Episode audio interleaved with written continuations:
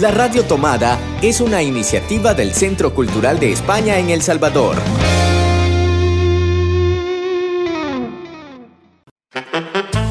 Hace 20 años, Hercio desapareció. Ahora sabemos que está de regreso y queremos encontrarlo. Hercio Cultureta. Un espacio dedicado al arte y la cultura que vivimos en el Centro Cultural de España en El Salvador. Buenos días, estamos un martes más en F Cultureta, el programa del Centro Cultural de España para la Radio Tomada. En esta ocasión tengo el gusto de tener a mi queridísima compañera Mónica, acompañada además de Ilusión. ¿Qué tal? ¿Cómo están? Muy bien, muchas gracias. Gracias por la invitación. Hoy venimos por una propuesta que precisamente nos hacía Mónica, que para quienes nos siguen, ella es la coordinadora de programación del Centro Cultural de España eh, y entre otras de sus muchas tareas también está a cargo de todas las temáticas relacionadas con cuestiones de género. Eh, el día 21 eh, de junio es el Día Mundial de la Educación No Sexista y consideramos muy importante abordar esta temática desde el Centro Cultural como parte de nuestro programa Generosas, eh, y con ese lema de ser siempre feministas, no solo en fechas puntuales, sino que a lo largo del año está recordando esas desigualdades y esas reivindicaciones en cuestiones de género. Y para hablar de este tema nos acompaña también, saludamos con más ilusión, quienes nos están viendo en Facebook, saludamos a Paola Lorenzana. ¿Qué tal, Paola? ¿Cómo estás? Pues muy bien, un gusto estar aquí con ustedes, qué alegre vernos y que sea por la educación no sexista también. Me alegra un montón. Muchas gracias a ti por eh, aceptar nuestra invitación a esta entrevista virtual. Esperemos pronto regresar a la cabina de la radio tomada, pero mientras tanto continuamos eh, desde casa cada quien eh, siguiendo con diferentes temáticas y Paola Lorenzana va a ser nuestro plato fuerte, así que regresamos con ella. Acomódate. Porque en Gercio Cultureta disfrutamos el plato fuerte. El 10 de junio de 1999, eh, la Asamblea Legislativa declaró el 21 de junio de cada año como el Día Nacional para una Educación No Sexista. Eh, de, esa declaración que hace ya bastantes años, hace ya un, tiempito, eh, más de dos décadas, ¿qué se ha logrado, Paola? que entendemos primero eh, qué significa una educación no sexista y eh, cuáles son los avances que se han logrado en, en, estas dos últimas décadas y cuáles son los retos que todavía tenemos presentes.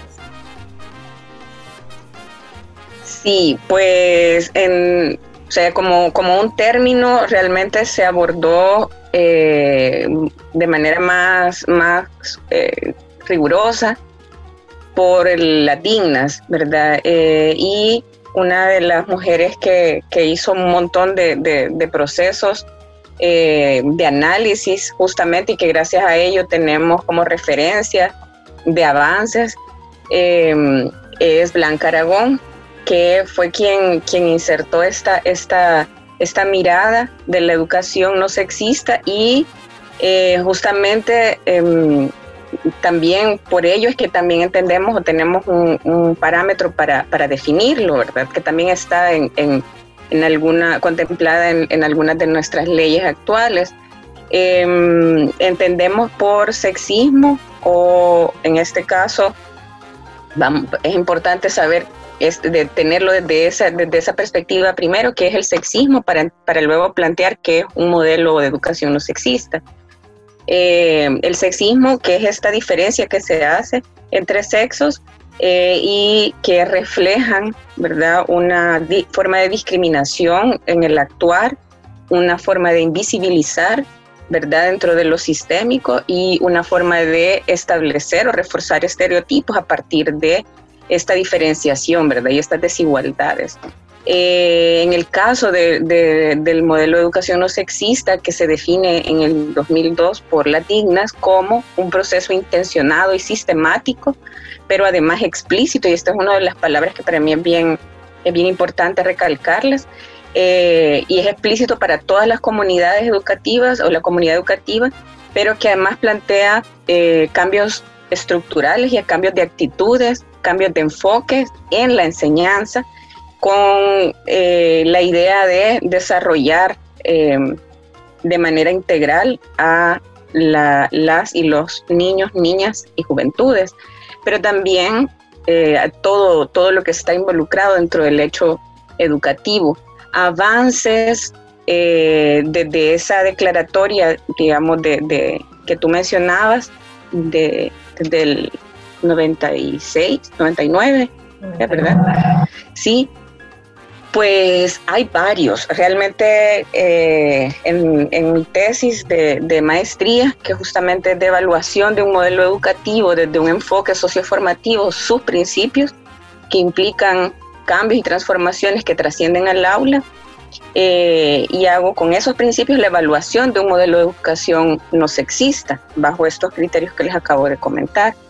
Em, y ahí hago un recorrido desde de, dónde se empieza a establecer todos estos, estos eh, posibles cambios. Ahora, ¿qué es lo que nos da indicadores de, transformaciones o de avances en todo este tiempo? Son primero los, los ODS, los ODM eh, y también eh, Dakar, ¿verdad? esto de define también como pautas y caminos para poder em, establecer compromisos, pero no solamente compromisos, sino que formas de medirlo en el tiempo. Entonces, a partir de ello, se integra en el currículo los términos de, em, de educación, igualdad en la educación, pero también la no discriminación.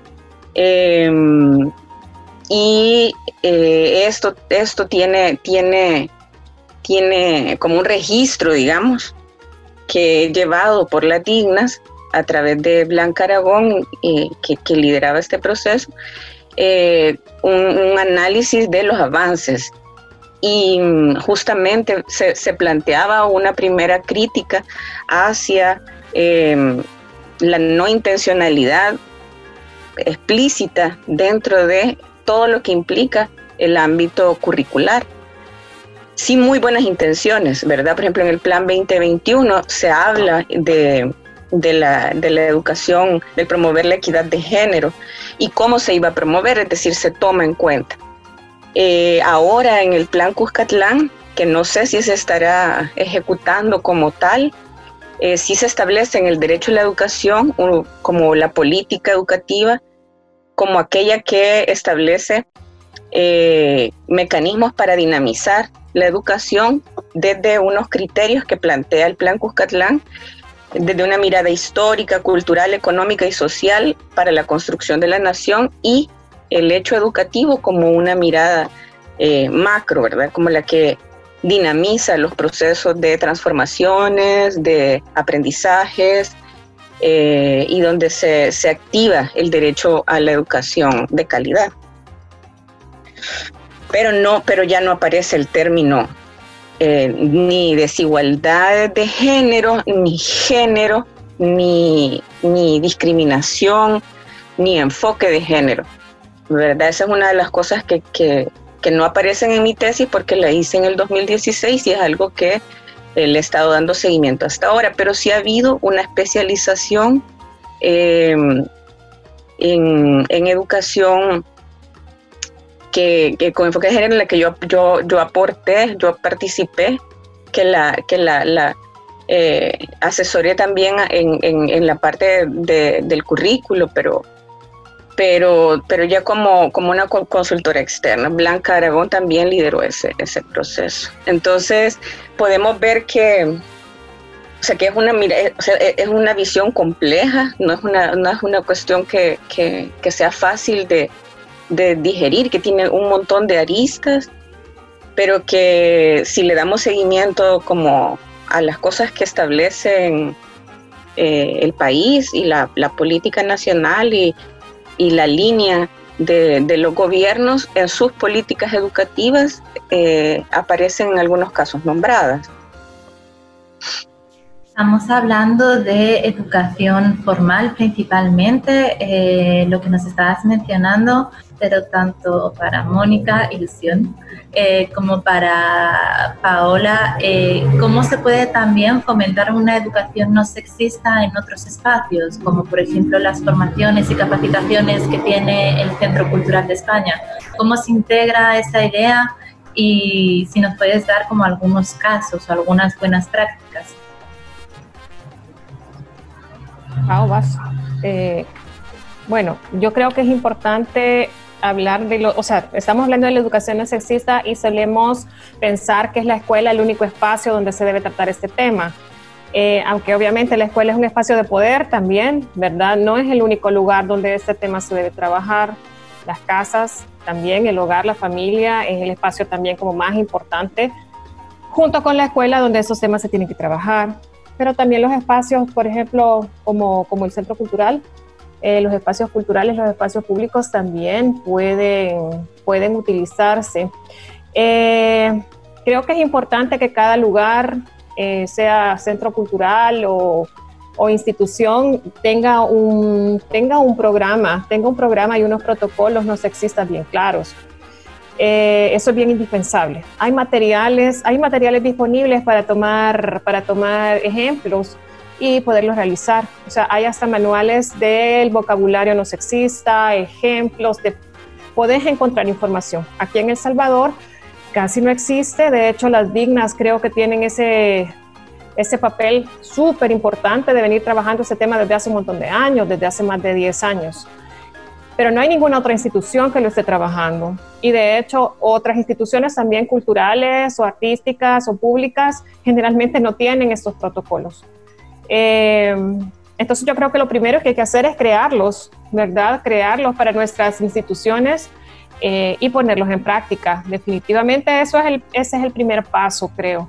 Porque si no nos planteamos eh, la importancia aún del lenguaje, de la formación, de estar tocando todo este tema constantemente, nunca, nunca vamos a cambiar, ¿verdad? Ya estamos tan, se nos hace tan familiar ser sexistas que es un trabajo bastante que debe ser constante, creo yo, que debe ser constante. Y comenzarlo no, con nosotras necesariamente, que está bien que nosotros también cambiemos y comprendamos, pero eh, como la investigación de Paola, creo que lo importante es empezar desde bebé, desde pequeñita, eh, pequeñito, a ser formado en esos temas, porque si no, no, no nos va a funcionar, ¿verdad? Como país. Sí, y yo ahí creo que podría abonar algo en relación a cómo, cómo podemos mirarlo, no solamente desde, los protocolos, ¿verdad? Y, las, las reglas y las normativas, que es justamente por eso yo les hablaba de lo explícito, porque hay como varias, varias, varios niveles o varias dimensiones en las que podemos trabajar este, esta, esta mirada. Primero, que la educación trasciende al aula, definitivamente, y en eso coincido con, con, Mónica, ¿verdad?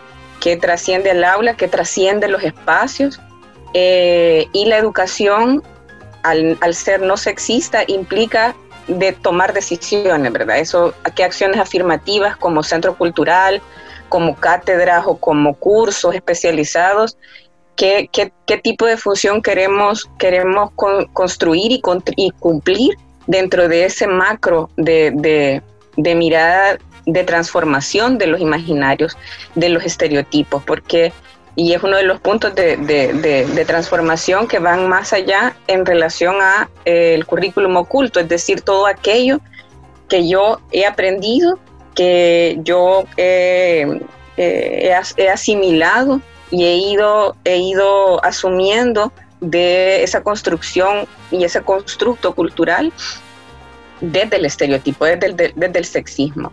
Entonces, ahí una, una, una, unas decisiones profundas entre los protocolos, pero también eh, las acciones afirmativas que incluyen no solamente protocolos y, manuales o guías, sino también el, el, el diagnóstico de qué es lo que está sucediendo y qué miradas eh, están reproduciendo y em, reforzando el sexismo dentro de lo que de lo, dentro de los espacios que hacemos, ya sea el sector cultural, ya sea el sector de la educación formal o de la educación no formal o desde el arte, eh, porque no solamente es lo punitivo, ¿verdad? Sino que la educación como, como una mirada de transformación de, relaciones, ¿verdad? Y las relaciones son las que están plagadas de, de, este, de este sistema que es sexista principalmente. De hecho, eh, la, la, importancia de que, por ejemplo, el Ministerio de Educación tome este tema de una manera realmente potente, eh, debe ser más allá de las intenciones y esto implica un montón de cosas que todavía no se están tomando en cuenta. ¿verdad? Eh, primero, la, la, la, disposición de un presupuesto, obviamente, para esto, es que se tienen que cambiar hasta los libros, los contenidos y todas estas cosas, pero también la capacitación al sector docente. Hablábamos antes de que hay 45 mil docentes en el sector público y en estos momentos entiendo que no hay ni siquiera 2.000 docentes capacitados en ese tema de educación no sexista. Se ha hecho un pequeño esfuerzo, pero imagínense que de 45 mil docentes hay por redondear, hay 2.000 capacitados, 2.000 personas capacitadas. ¿Qué significa esto? Y han sido capacitados dentro del, eh, de unos fondos que el Fomilenio eh, designó para esto, ¿verdad? Entonces sí es un tema, es un tema complicado.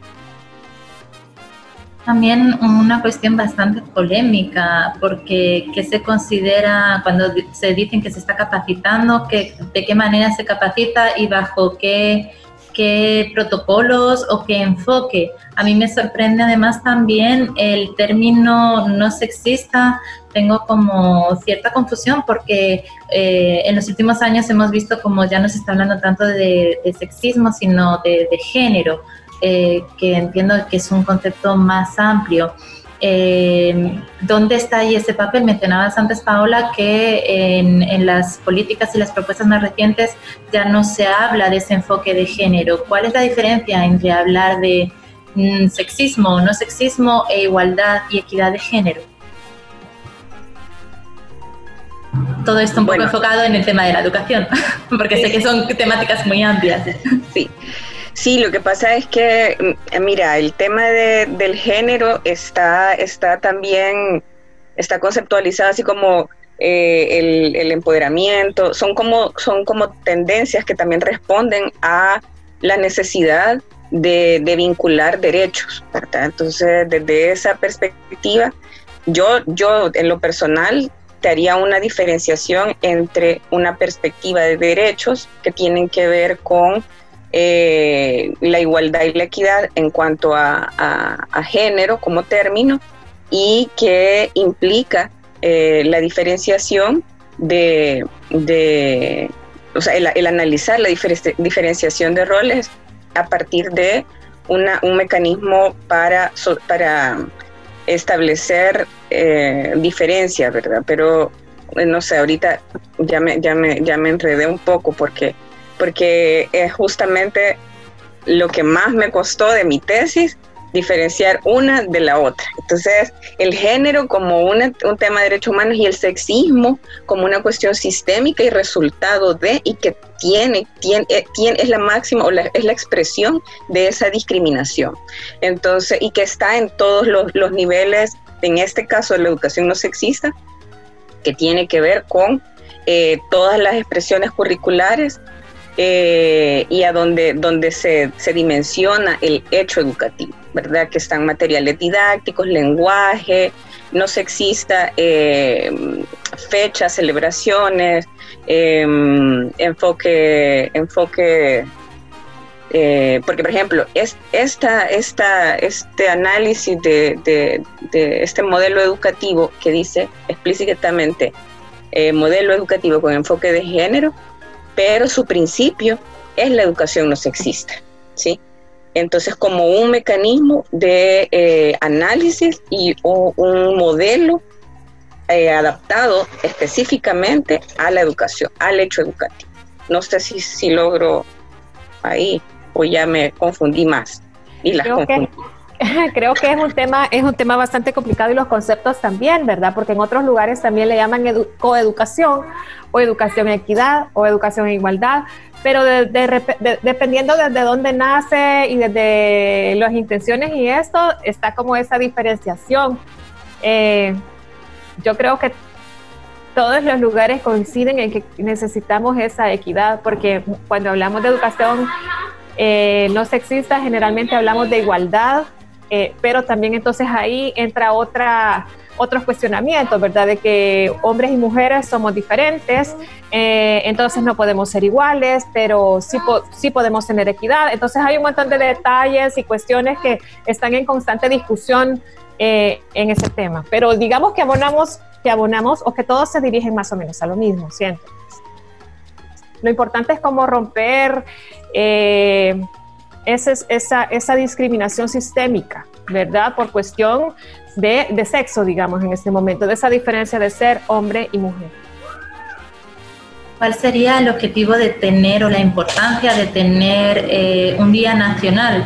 Eh, y que, se supone que en este día debemos reivindicar o reflexionar para qué nos sirve que eh, tener ese 21 de junio como Día Nacional de la Educación No Sexista?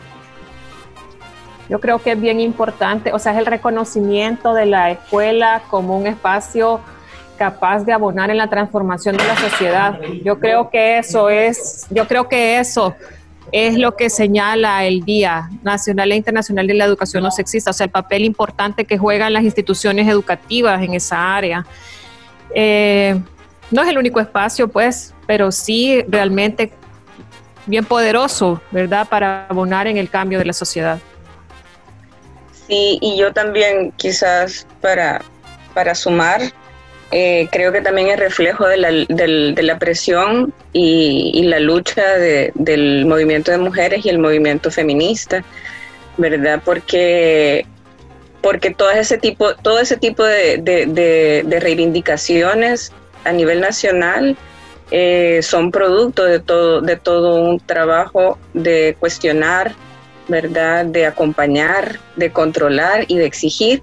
Y al tenerlo como un día, ¿verdad? Reconocido como un día es, es, es también algo que trasciende a los gobiernos. Entonces, independientemente que este plan Cuscatlán, que es el que se, se, está supuestamente ejecutando, ¿verdad? O que está en, en vigencia, Em, eh, tenga o no tenga nombrado, por ejemplo, el que es una educación de calidad y que la educación de calidad contempla la transversalización del género o la, no discriminación o la educación en igualdad y en equidad, el tener esta fecha por lo menos nos recuerda y nos pone sobre la mesa y, a nivel nacional eh, la necesidad y de, una educación que no reproduzca este tipo de, patrones, que se libere de este tipo de patrones, que además resignifique y que se compromete eh, a nivel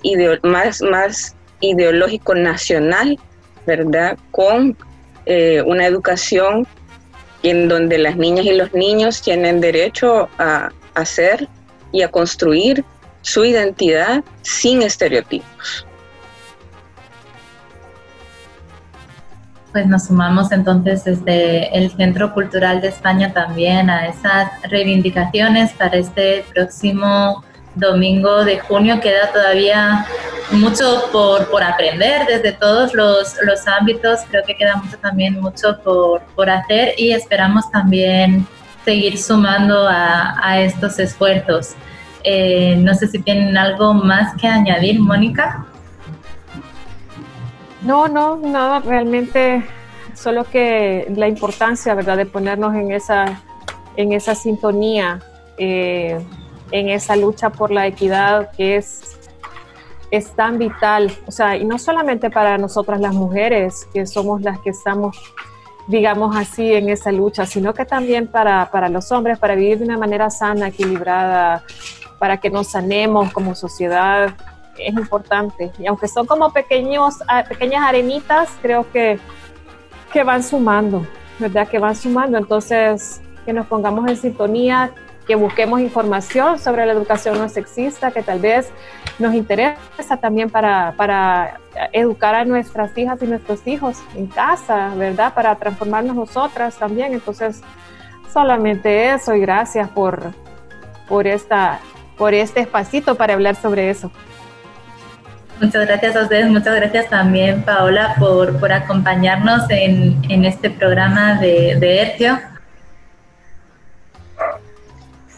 Yo solo quiero pues reconocer el trabajo que, que, hicieron las dignas en esta y que por eso tenemos esta, esta referencia y además celebrar eh, con, con, reconociendo también el colegio Malinali Montessori, que es el colegio con el que, con el que yo hice eh, esta, tesis y que es el único que, conozco que tiene, tiene un modelo educativo no sexista. Eh, invito a que, a que lo, lo, lo, conozcan, ¿verdad? Yo pasé, tuve el privilegio de pasar eh, un mes y algo haciendo observaciones de clase, luego hablar con madres y padres entonces, eh, no es imposible, no es imposible y los resultados de, esto lo que genera no es más división o lo que siempre se estigmatiza frente a este tipo de, miradas, sino que genera relaciones eh, reales, saludables y, bueno, que además ha transformado a partir de los niños y las niñas, ha transformado a sus familias, y las relaciones entre, entre, entre ellos y ellas. Entonces creo que eso no, no es algo que, que, nos, no se, como, como es algo que no nos separa, cualquiera lo, lo, lo, podría implementar y además, no sé, eh, no son sueños, son, son cosas que podemos realizar. Así es que muchas gracias por este espacio. Muchas gracias a ti, Paola. Y, y, como dicen, es posible hacer estos cambios. Si nos compartes toda esta documentación, la compartimos a través de nuestra web para que todas las personas que nos están escuchando puedan también tener acceso a ellos ahí junto con el podcast, que aparte de esta emisión en vivo los días martes siempre. Recuerden que compartimos el podcast en nuestra web los jueves y ahí van a poder volver a escuchar y también encontrar estos materiales que, que nos menciona Paola para seguir, que sigamos aprendiendo todas. Hablando también de, de luchas, de que no nos van a vencer, tenemos una canción que va muy relacionada con este tema que nos comparte Vicky Interiano, que es uno de los varados que no ha podido todavía regresar al país debido al confinamiento, pero aún así ha seguido creando eh, desde eh, la agrupación Voodoo Boy, eh, el proyecto Voodoo Boy, y nos comparte la canción No me vas a vencer. Así que nos vamos con ella, nos despedimos del plato fuerte. Muchas gracias Mónica, muchas gracias Paola y nos vemos, esperamos pronto.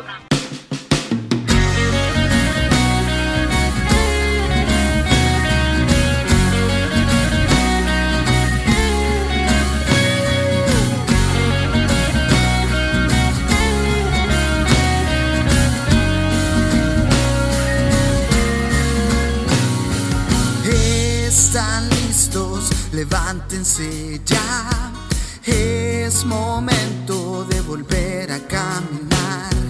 Abra la puerta, que salga el mal y respiremos un nuevo despertar.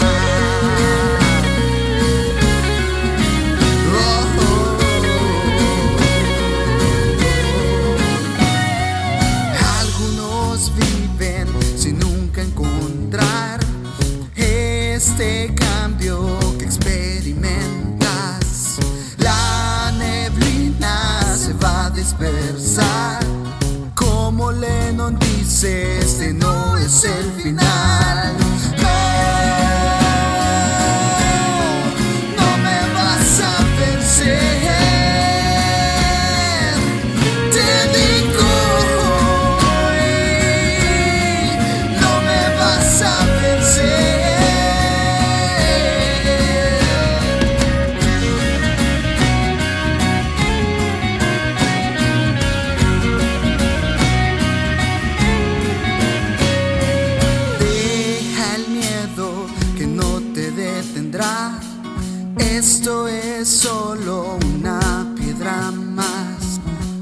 Final de todo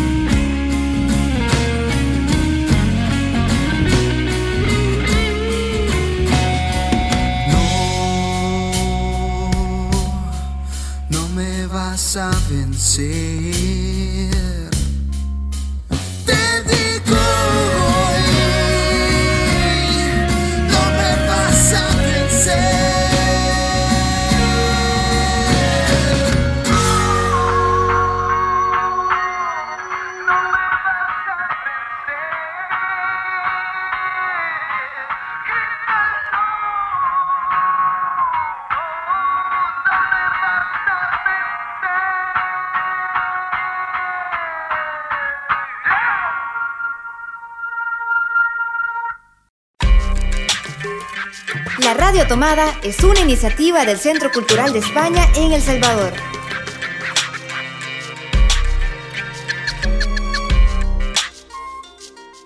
Y ya estamos de regreso después de escuchar, les recordamos, No me vas a vencer de Voodoo Boy, eh, una nueva producción que nos envía Vicky Interiano a través de nuestras redes sociales. Muchas gracias por enviarnos estas canciones. Les recordamos que si quieren que su música suene en Etio Cultureta, nos pueden escribir a la radiotomada.gmail.com y también se pueden poner en contacto con nosotros a través de nuestras redes sociales. Y estamos ya en la ensalada con nuestro querido amigo Marvin Vieta. ¿Cómo estás, Marvin? Bien, muy contento de poder compartir las actividades que se desarrollan en línea del Centro Cultural de España en El Salvador y que por supuesto la Radio Tomada también está metida en todo esto. ¿Qué te ha parecido esta canción que nos manda Vic? Mira, bastante esperanzadora, sobre todo porque ha sido hecha en estos tiempos de cuarentena y eh, porque eh, Vic o Voodoo Boy eh, se encuentra varado, entonces la hizo desde por allá donde él está y compartió también esa esperanza que eh, tiene de poder regresar a El Salvador y también de poder compartir eh, con todos y todas un abrazo, como la canción que compartimos en Ayer te vi en Babilonia, que se llama Los Abrazos Prohibidos de Vetusta Morla, que, que también habla de esta esperanza y de esta lejanía física, pero cercanía eh, a través de las redes que nos permiten estar un poquito más conectados. Esperamos tenerle prontito por acá nuevamente y poder seguir escuchando estas producciones de la música nacional. Eh, y hablando de música, esta semana tenemos eh, una agenda cargada precisamente de, de, buena música. Recordemos que en junio celebramos el mes de la música y vamos a empezar con una convocatoria que lanzamos hace un par de días que mezcla música y baile. Eh, estamos también celebrando el mes de la diversidad, el mes del orgullo y de los derechos LGTBI. Por eso tenemos una convocatoria eh, de voguing, que no sé si conocen qué es esto de, del voguing.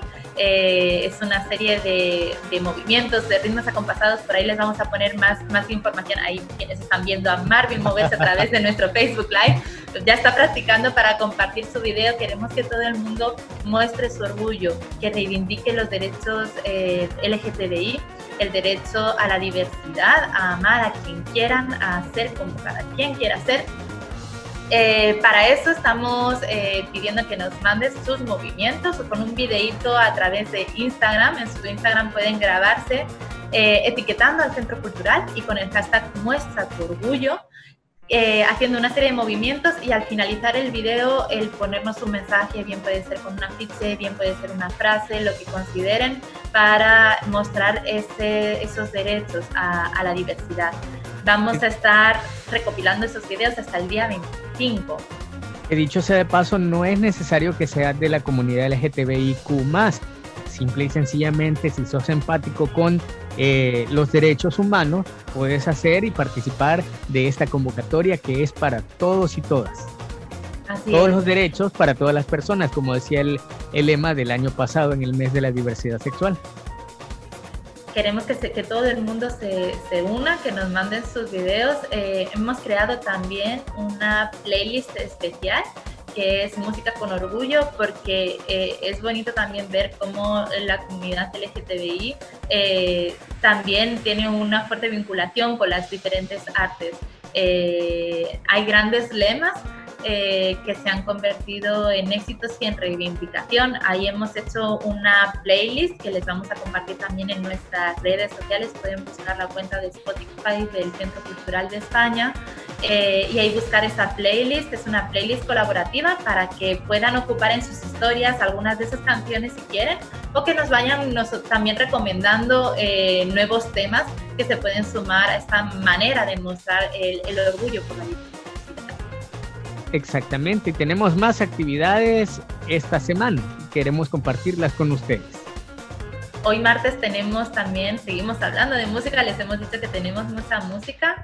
Eh, tenemos nuestra segunda sesión del primer módulo de Historia de nuestra historia, un taller de formación que se va a ir llevando hasta el, hasta el final de este año, en el que vamos a tener formación online para conocer más la historia de las artes en El Salvador. Eh, tuvimos una primera sesión con la musicóloga, investigadora Marta Rosales, increíble, maravillosa. Eh, la verdad es que eh, se quedó súper corta, tan solo pudimos ver algunos inicios de, de, la música en El Salvador y vamos a dar un salto radical en esta segunda sesión para hablar junto con Mario Anaya. Él es productor salvadoreño, residente en Estados Unidos y él fue el productor de un documental sobre la época dorada de la música salvadoreña. Eh, nos va a contar sus experiencias de cómo fue contactar a todos los músicos, de cuáles son esos recuerdos también de los grandes retos para recuperar esta historia de la música que, que aún está ahí presente gracias a los testimonios de, de los músicos de esta época. Así que esta convocatoria, a pesar de que ya fue cerrada, les queremos recordar que se está llevando a cabo y que estamos con mucha vida y muchas actividades en el Centro Cultural de España en El Salvador. Y vamos hasta el miércoles, donde seguimos con nuestra jornada del mes de la música con el Centro Cultural de España en El Salvador y la Alianza Francesa en El Salvador. En Instagram, a partir de las 7 de la tarde, vamos a poder disfrutar de la buena música de nuestro amigo Eduardo Oliva de Proyecto Pulpo. Y si quieren conocer más de Eduardo Oliva y de Proyecto Pulpo, pueden ir al podcast que compartimos de a dos bandas, donde estuvo compartiendo, alternando junto con Saki. Y Recuerden que este festival es de la segunda semana eh, de una propuesta que estamos realizando junto con la Alianza Francesa. Ya hemos tenido los cuatro primeros conciertos a través de las redes de Instagram del Centro Cultural y de la Alianza Francesa y vamos a tener cuatro fechas más, empezando por la que mencionaba Marvin de Eduardo Oliva, pero seguimos con eh, más conciertos en vivo a través de redes sociales el jueves 18.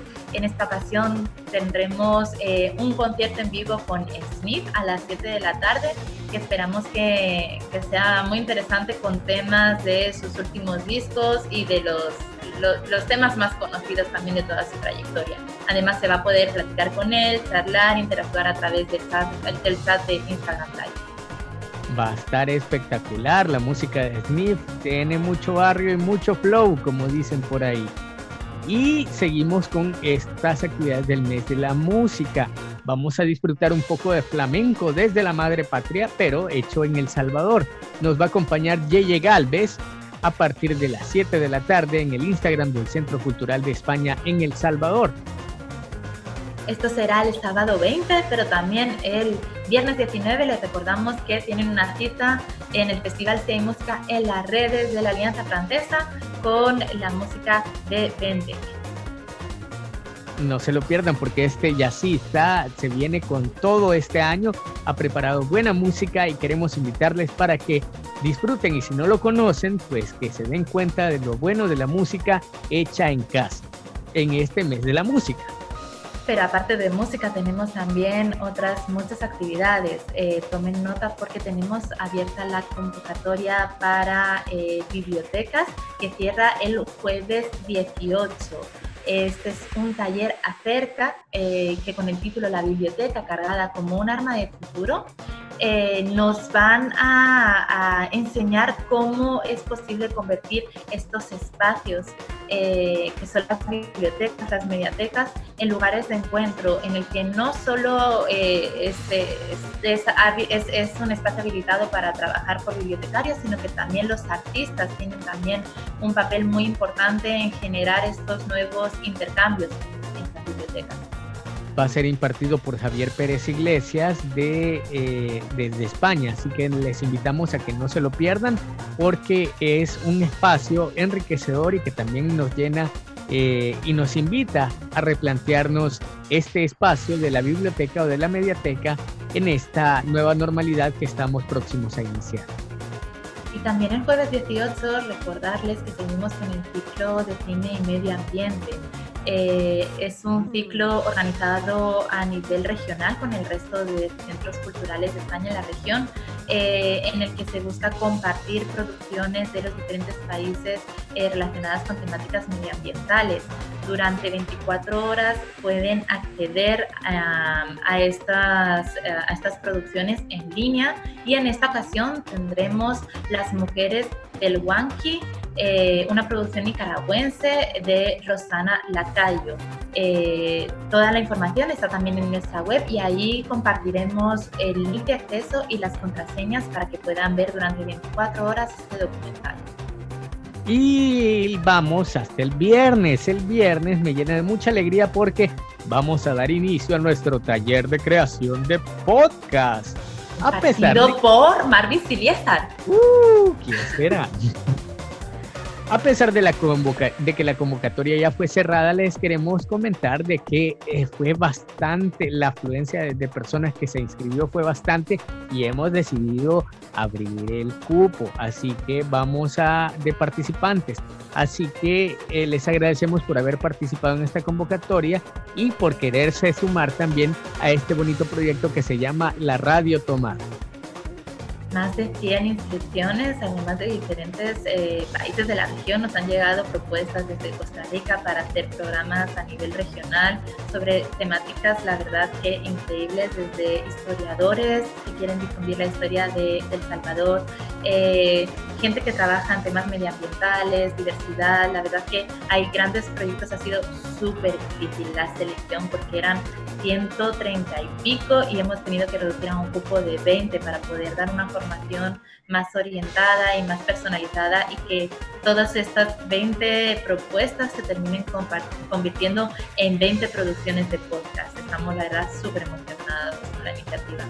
Nos gustaría hacerlo como reality show, pero no, no nos alcanza el tiempo para eso. Va a estar bastante interesante, bastante divertido, porque no solamente eh, se trata de sentarse y ver un tutorial, sino que se trata de que vamos a compartir conocimiento y crear conocimiento entre todos y todas. Así que gracias a quienes se inscribieron y estén pendientes porque ya casi vamos a dar a conocer eh, la, el listado de seleccionados para participar en este taller. Y a los que no, animarles a que sigan pendientes Esperamos tener nuevas formaciones y nuevos contenidos para todos aquellos amantes de los podcasts. Y viajamos hasta el día sábado, el sábado 20, vamos con nuestro programa Chispas. Y en nuestro programa Chispas, Chispas se queda en casa, vamos a compartir Mi libro me alimenta y vamos a hablar acerca de inclusión. Así es, eh, con mi libro Me Alimenta ya saben que es este programa en el que aprendemos sobre literatura, pero desde, de una manera súper divertida, leyendo, pero también haciendo manualidades, cocinando. Así que prepárense, eh, en nuestra web ya tienen también el listado de materiales que vamos a necesitar para pasar una mañana divertida, aprendiendo y disfrutando de la literatura y del arte. Además, vamos a poder disfrutar también de eh, otra actividad de eh, nuestro programa Chispas que se llama Explorando el Mundo desde casa, de Casa Gallinita. Como saben, la semana pasada empezamos un programa con nuestros compañeros desde México de Casa Gallina que nos plantean una serie de experimentos para conocer mejor nuestro mundo. La actividad de la semana pasada fue la... Eh, la formación de un mini ecosistema eh, que ya nos van a contar los niños y niñas cómo fue ese resultado con sus fichas y con todas las anotaciones y vamos a tener una nueva actividad para que durante toda la semana puedan seguir explorando y conociendo su entorno. También queremos invitarles para que estén pendientes y puedan ingresar a la web del Centro Cultural de España en El Salvador y puedan ver la exposición Intersecciones. Hemos estado platicando en las redes del Centro Cultural de España en El Salvador con algunos expositores de esta exposición que también fueron parte del libro Intersecciones, que fue coordinado por Paula Álvarez y que por cierto también es quien eh, nos comparte la audioguía eh, por toda esta exposición virtual que está disponible en, la, en el Centro Cultural de España en El Salvador en nuestro sitio web atentos porque se vienen más actividades en el marco de intersecciones y vamos a tener más encuentros con los artistas. La próxima semana les contamos quién va a ser. Bueno, ya, les, ya les adelanto, será Dani Zabaleta, pero profundizaremos un poquito más sobre, sobre este contenido. Y también recordarles, por último, el día 21, el, el Día de la Educación, el Día Mundial de la Educación No Sexista, eh, una fecha muy importante que hay que seguir recordando y agradecer nuevamente a mm, Paola Lorenzana por habernos acompañado en este programa y darnos un poquito más a conocer sobre todas estas temáticas.